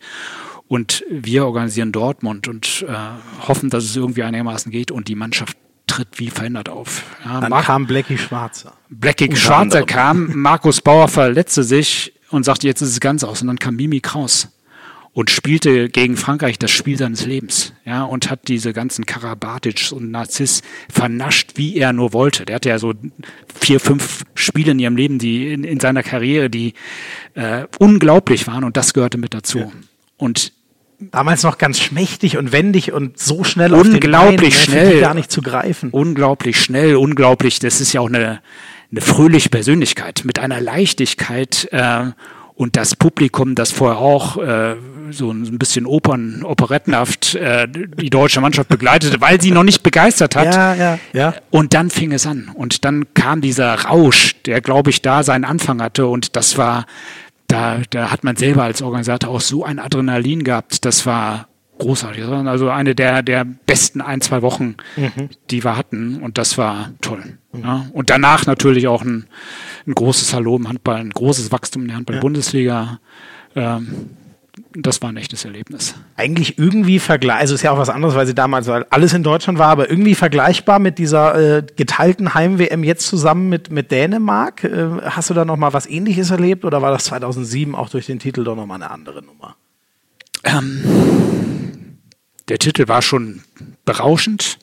Jetzt die WM war, war stark und ähm, das muss man sagen. Wir hatten davor eine zwei Meisterschaften, wo wir nicht überzeugt haben. Mhm. Und ähm, der Trainer stand irgendwie im Zweifel, macht das überhaupt alles richtig? Ja. Äh, ich habe mich sehr gefreut für ihn, dass, dass dieses Auftreten da war, das Halbfinale erreicht. Und äh, dann ist es immer eine, eine Frage, wie, wie schaffe ich es an dem Tag? Ähm, und da waren wir gegen Norwegen schlechter, haben Köln verlassen nach Hamburg. Jetzt sagt man, Mensch, hätte mal in Köln gewesen, da war es doch so erfolgreich. Ich glaube, auch in Köln hätten wir da gegen Norwegen verloren. Und gegen Dänemark, ganz ehrlich, hätten wir, glaube ich, keine Chance gehabt. Die waren ja, also. Die waren eine Klasse für sich. Ja, das und das muss man auch anerkennen. Mit Ja, ähm, ich glaube, wir sind auf einem guten Weg und wir werden auch in den nächsten vier, fünf, sechs Jahren werden wir eine Mannschaft haben, die immer an der Spitze mit dabei ist. Und das muss das Ziel sein. Du darfst immer mal gegen Frankreich und gegen Dänemark und gegen Kroatien, darfst du und kannst du verlieren. Du musst immer glaubwürdig aber dabei sein. Ja. Und ja. da sind wir, das machen wir gut, auch im Zusammenspiel mit dem DRB. Was habt ihr denn so gemerkt äh, von der, also es war ja schon so die Hoffnung, dass man diese Euphorie der WM mitnehmen kann in die Liga. Wie, kann man das an irgendwelchen Zahlen sehen, an, an irgendwelchen anderen Bewegungen? Hat man einen WM-Effekt gemerkt? Also dieses Jahr 2019? Ja, also wir hatten schon eine deutliche Steigerung bei den Zuschauern, wobei die zweite Saisonhälfte immer stärker ist als die erste. Da weil es halt dann spannender wird auch. Wird ne? spannender, ja. das Wetter ist ein bisschen kälter als am Anfang. Mhm. Wenn ich im August, September anfange, ist es viel zu warm für einen Handball ja. eigentlich. Ähm, das haben wir schon gemerkt. Wir haben es bei uns wirtschaftlich gemerkt, weil uns das Geldverdienen sehr viel leichter von der Hand ging.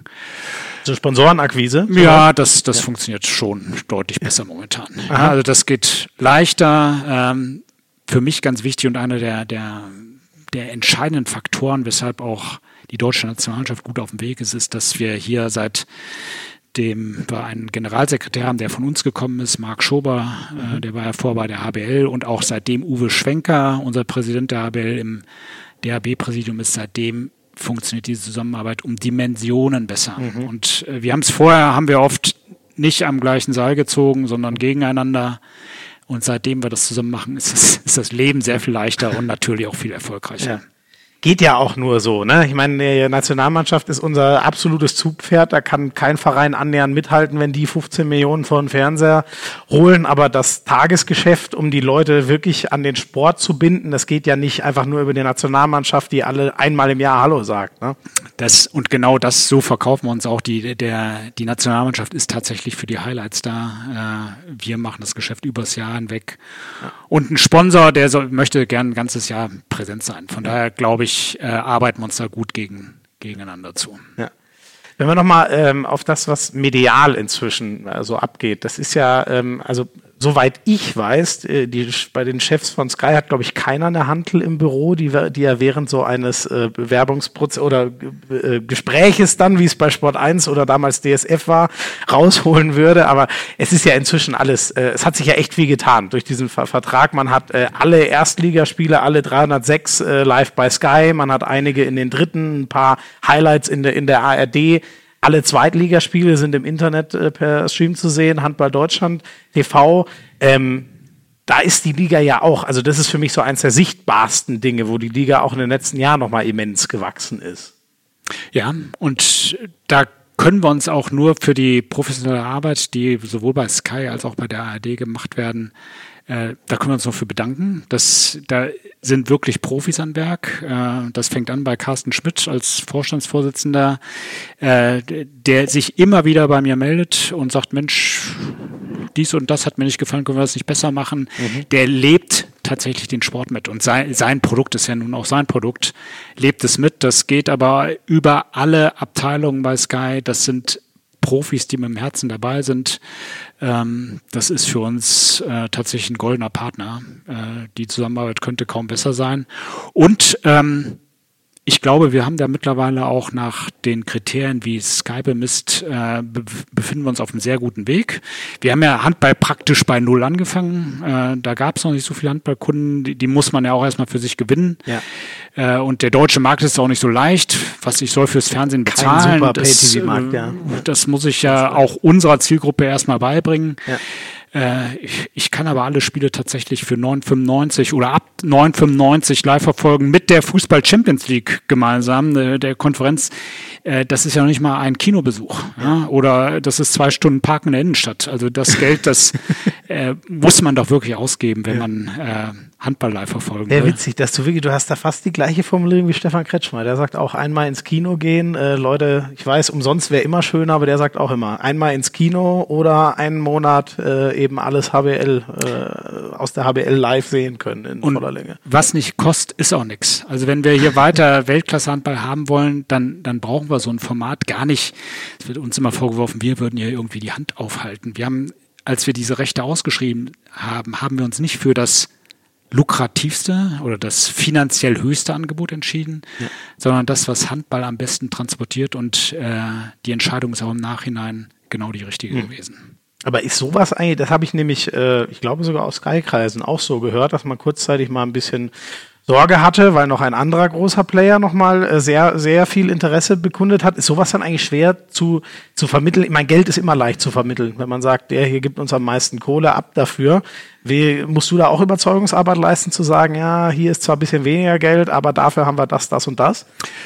Da muss man die Begehrlichkeiten der Clubs, die muss man auch verstehen. Ähm, aber Handball ist kein Sport, der sich äh, im Gegensatz zu Fußball aus, aus Lizenzentgelten vor allem finanziert. Das ist ein tolles und für uns sehr wertvolles Geld, was darüber kommt, aber finanzieren tut sich ein THW Kiel nicht über das bisschen Lizenzentgeld. Sondern Der braucht seine Zehntausender Halle. ne? Seine Die 10.000 immer Halle und seine Partner. Also der, die Handball-Bundesliga finanziert sich zu rund zwei Dritteln aus Sponsoringgeldern. Mhm. Ja, ein viel sogar. zwar, Ja, okay. Fußball-Bundesligist 35 bis 40 Prozent Mhm. im Durchschnitt.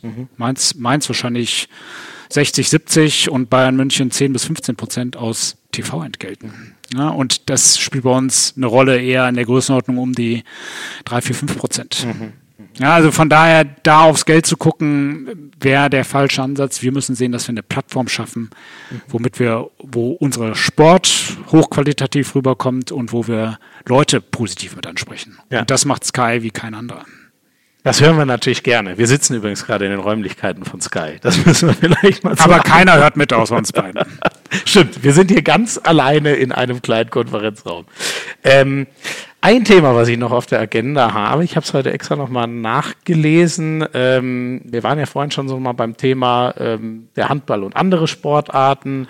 Ähm, es gab mal von, von Uli Hoeneß, der ja gerne mal Abteilung Attacke macht, vor einigen Jahren, ich sage es mal, nicht so nette Worte äh, Richtung des Handballs, so von wegen, der würde ja keinen Menschen interessieren, außer in Deutschland so ungefähr. Und du hast ihm dann auch ziemlich gepfeffert geantwortet. Ähm, wie schaust du zurück auf eure damalige, wenn es mal Meinungsverschiedenheit? Also es war im letzten Jahr, so lange ist es noch gar nicht her. Ähm, Uli Hoeneß hat tatsächlich zur Attacke geblasen und das hat er öffentlich gemacht und das ging unter die Gürtellinie gegen den Handball und das habe ich öffentlich erwidert. Und das äh, als, als Zweiter kann man immer sehen, da kann man es vielleicht besser steuern als als Erster. Ähm, Das hat er dann, das ist alles ausgeräumt, wir haben miteinander gesprochen und er hat seine Kritik gar nicht so gemeint, die ist offenbar falsch rübergekommen. Ihr habt dann auch mal telefoniert, oder wie? Oder Wir haben telefoniert und er hat auch gesagt, das war überhaupt nicht seine Intention und er, er schätzt Handball sehr.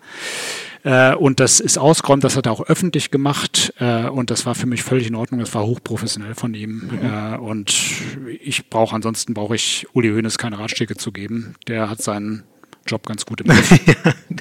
Dem FC Bayern München geht's ganz gut, das kann man, glaube ich, so sagen. ganz genau. Der FC Bayern Basketball, äh, ich habe den damals intensiv äh, mit aufsteigen äh, sehen aus der zweiten Liga, wo Uli Hoeneß sich dann eingeschalten hat, uns dann so richtig die Post abging. Inzwischen sind sie das deutsche Top-Team und auf dem Weg zur nächsten deutschen Meisterschaft, wenn sie auch noch nicht eingetütet ist. FC Bayern Handball. Uli Hoeneß hat gesagt, das wäre vielleicht eher was für den nächsten Präsidenten. Denkbar, vorstellbar, eine Hoffnung vielleicht auch. Ich weiß, dass schon einige äh, Leute dahingehend unterwegs waren. Wir, ich, ich habe mit dem FC Bayern noch nie darüber gesprochen. Ähm, ich glaube, dass im Basketball der FC Bayern der Sportart sehr geholfen hat. Ähm, das, die gehen da schon neue Wege und ähm, das ist auch Uli, äh, Uli Hoeneß Baby. Ähm, hat, ich, ich glaube, den doppelten Etat vom, vom nächststärkeren Club in der, in der Basketball-Bundesliga ähm, was auch eine gewisse Gefahr ist, weil sie möglicherweise die Liga auf die, über die nächsten Jahre dominieren Nicht wird. so viel, ich weiß gar nicht. Ja, es sind rund 25 Millionen, äh, die Bayern Basketball Ja, tatsächlich verbraucht, sie- die sie wahrscheinlich auch brauchen, um in der Euroleague da irgendwie bestehen zu können. Ja. Da, da haben, Ja. sind sie ja noch nicht ganz angekommen und das muss natürlich der Anspruch des FC Bayern sein. Mhm. Äh, und vielleicht ist man da momentan auch gar nicht so ganz zufrieden. Ähm, da muss die Liga sehen, dass sie die Pace die der FC Bayern vorgibt, auch tatsächlich mitgeht. Äh, sonst wird da die Schere auseinandergehen und es wird der Sportler dann vielleicht auf Dauer nicht gut gehen. Mhm. Insgesamt ist das, was Bayern Basketball macht, super. Ja, ich habe den äh, Manager Pesic vor zwei Wochen auch getroffen. Ähm, der ist ganz klar, der ist ganz sauber. Ähm, die machen da einen guten Job. Mhm. Ja, und äh, das Sponsoring wird glaube ich, erledigt vom großen Uli. Der klopft da dem einen oder anderen mal auf die Schulter und sagt, kannst du nicht nochmal und dann wird es auch gemacht. So hat mir Marco Pesic das auch mal erklärt, dass ja, Uli Hoeneß da schon die oh, Arbeit übernimmt. Und das ist natürlich äh, ein anderes als die, als wir, die wir Klinken putzen gehen müssen. Jeder Clubmanager muss auch Klinken putzen. Das funktioniert da sehr viel einfacher und ist dann hocheffizient. Ja. Das hat sich Uli Hoeneß erarbeitet und das äh, sei denen auch gegönnt. Ja. Äh, Im Handball wäre es toll. München würde als Stadt, glaube ich, hervorragend funktionieren, aber da kann ich auch keinen zu zwingen. Und ich habe auch nicht das Mandat. Ich kann nicht sagen, mir sind jetzt die Münchner lieber als die Balinger oder die Nordhörner. Mhm. Jetzt gebe ich denen mal eine, eine Wildcard und lass einen von beiden draußen. Das wird im Handball niemals funktionieren und das ist auch gut so. Ja, ich glaube auch, das ist nichts, was wir wollen. Ne? Das ist dieses amerikanische System mit, äh, du kaufst dich rein in eine Liga oder eben nicht. Sportlichen Auf- und Abstieg gibt es nichts. Das ist wahrscheinlich nichts, was wir, wir haben wollen. Also ich Handball steht in Deutschland für Bodenständigkeit und für eine große Nähe zum Fan und das wäre nicht vermittelbar. Ja. Trotzdem fände ich es super, wenn wir in München oder vielleicht auch noch in ein, zwei anderen Metropolen Handball stärker hätten. Mhm. Ja? Dass der BAC nach Düsseldorf geht, ist eine so eine Entwicklung. Ja. Ich glaube, sechs Spiele nächstes Jahr ja sogar. Oder ne? sogar sieben oder acht, ich weiß gar nicht ganz so, genau. Ähm, das ist ja fast die Hälfte des Spielplans dann irgendwann, den wir zu Hause haben. Also das ist schon eine Nummer.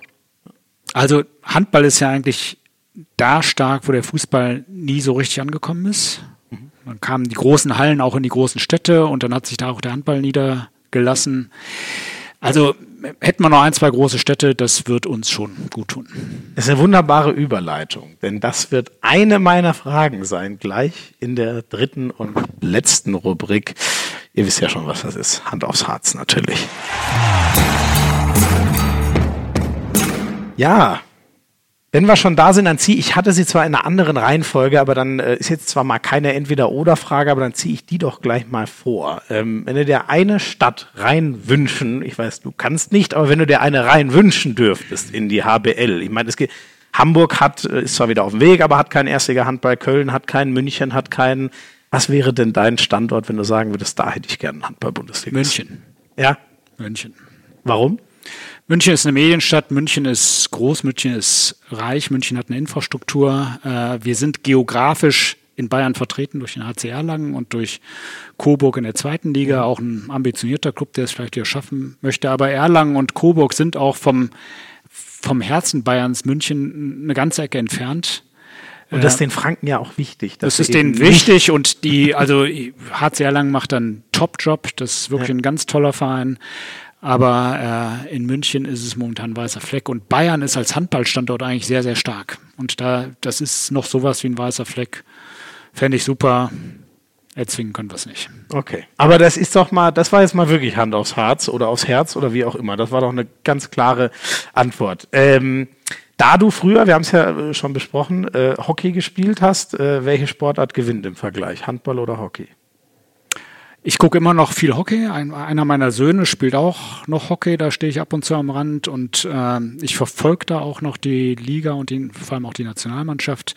Aber äh, Handball ist schon der, der attraktivere Sport, äh, hat viel mehr Highlights und ist einfach zu verstehen. Also mhm. von daher äh, Handball vor Hockey. Okay. Da hätte ich jetzt aber auch jede andere Antwort nicht akzeptiert. hätte ich aber auch so gesagt, wenn es so gewesen wäre. Gut, gut. Find, dann ist es umso besser. Ähm, ich erkläre gleich hinten Raum, warum diese Frage Sinn macht. Äh, ich stelle sie aber erstmal. Mountainbike oder Rennrad? Äh, klare Präferenz fürs Rennrad. Äh, da habe ich auch eine, eine, Gruppe, mit der ich das öfters mache, schon seit vielen, vielen Jahren. Ähm, Sport genau wie Laufen ohne viel Rüstzeug. Also ich fahre relativ viel Rennrad. Ich habe äh, mir sagen lassen von äh, einem deiner Angestellten, äh, dass du fast täglich von Bonn bis nach Köln in die Arbeit mit dem Rad fährst? Immer wenn es geht. Immer wenn es geht. Es sind 30 Kilometer, aber die ganze Zeit am Rhein lang. Boah, aber das ist schon eine Strecke. Und das ist aber ideal, um sowohl morgens als auch abends einen klaren Kopf zu haben. Also das, äh, das hilft sehr. Wenn, wenn sich da ein paar ein Beispiel dran machen würden, dann glaube ich, hätten wir, würden wir Greta Thunberg einen großen Gefallen tun. Ja, vielleicht auch deshalb. Meine Frau ist ja Geschäftsführerin der Grünen in Bonn, also die hält Ah. mich auch dazu an, da CO2 zu vermeiden, wo Das finde ich super. Das finde ich super. 30 Kilometer, ey, Respekt. Jeden Tag hin und zurück. Also 60 sind es ja dann sogar. Nicht schlecht. Ähm, der, weil es jetzt am letzten Spieltag so extrem war, ähm, der Meisterschaftskampf oder der Abstiegskampf? Was packt dich am Ende noch? Im Mittelpunkt steht immer viel mehr die, die, der Anfang der Tabelle und nicht das, das Ende. Ja. Also Diesmal war es eine Ausnahmesituation. Es war ja spannend genug. Es waren ja beide Spiele von Kiel und von Flensburg knapp.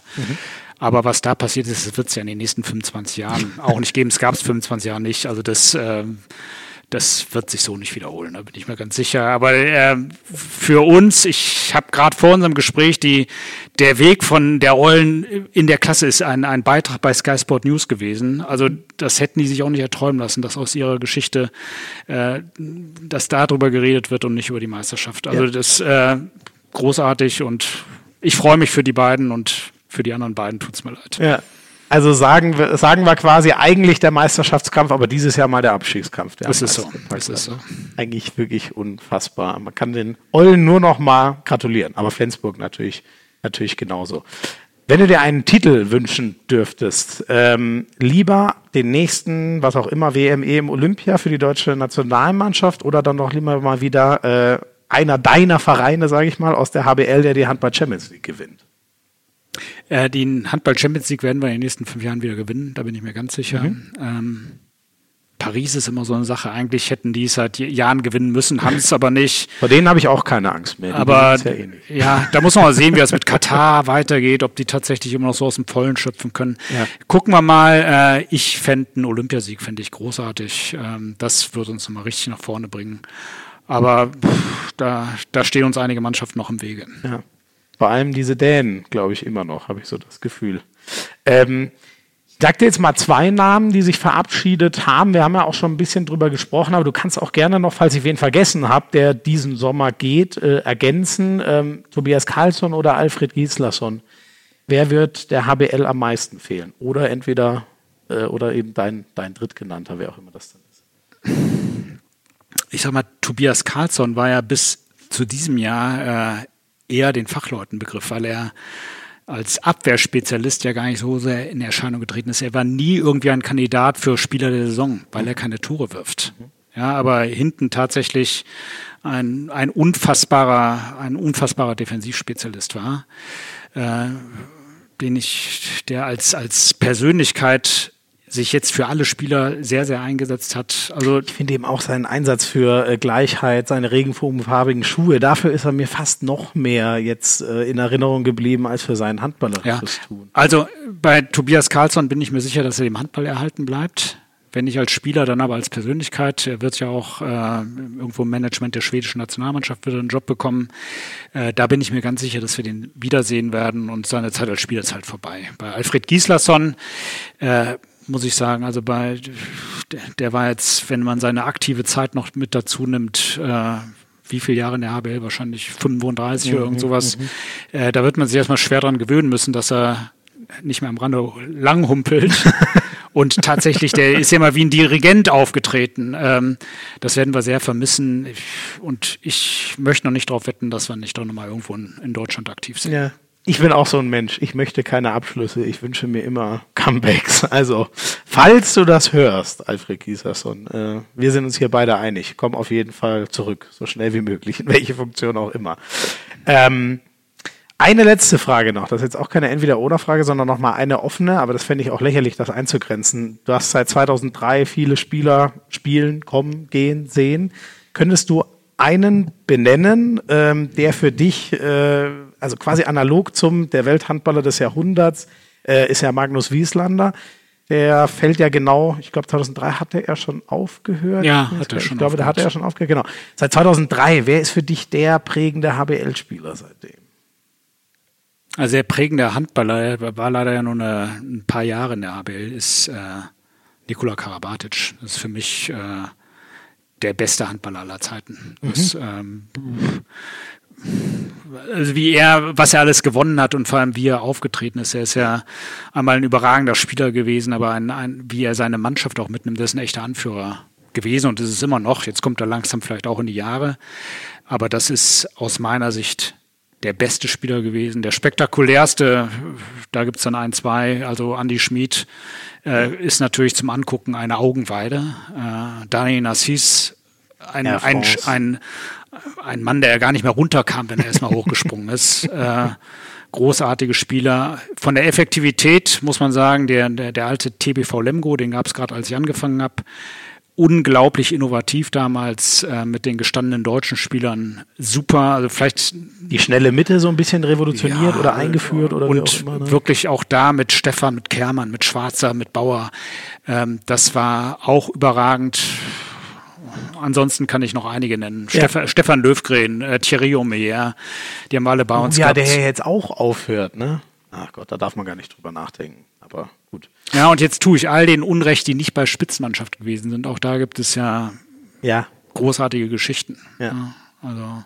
Wie jetzt, ne? Die, die Eulen, das sind jetzt auch irgendwie alles Helden, auch wenn sie auf den ganz großen Bühnen nicht auftauchen äh, werden, aber jedes Tor, was jedes Tor, was die da am letzten Sonntag geworfen haben, ausgemacht hat, das ist auch seine eigene Heldengeschichte. ganz ne? genau, ganz genau. Wunderbar. Frank, vielen, vielen Dank. Gerne, hat Spaß dass gemacht. Dass du bei uns warst, das freut mich. Ich möchte jetzt noch einmal, da wir jetzt in die Sommerpause gehen, äh, ich kriege immer so viel nette, äh, jetzt muss ich noch ein bisschen deiner Zeit klauen, ne? aber ich kriege immer so viel nette Nachrichten von euch, aber äh, ich mache diesen Podcast ja nicht alleine. Deswegen äh, an der Stelle möchte ich mich mal ganz herzlich bedanken bei allen, die dafür sorgen, dass dieser Podcast so ähm, ja on, on air gehen kann. Die, die Jungs von OMR, von Podstar, die, die uns da technisch unterstützen.